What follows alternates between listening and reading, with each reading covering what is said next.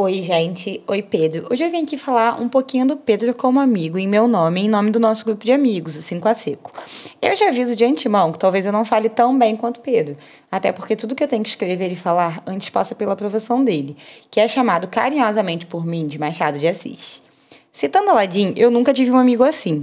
Pedro, amigo, é a coisa mais incrível que eu já pude ver e presenciar. Ele vive no meio de um turbilhão, que é a vida dele como aliança da cola de Deus. Trabalhador de shopping e ainda é amigo de umas 135 pessoas, amigo íntimo. E eu sempre brinco com ele perguntando como é que ele consegue. Ainda no meio dessa loucura, ele sempre está ali para me salvar e salvar os seus quando necessário.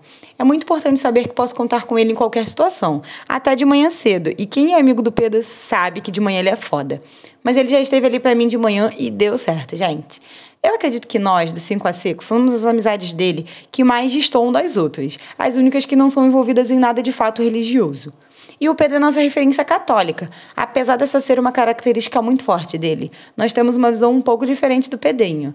Nossa amizade vai desde célula na casa dele até semi-baile funk na Rocinha. No meio disso, passando por alguns happy hours em bares da vida, com ele tomando poucos, mas bons drinks conosco e nos ensinando que não é pecado beber, mas sim embriaguez.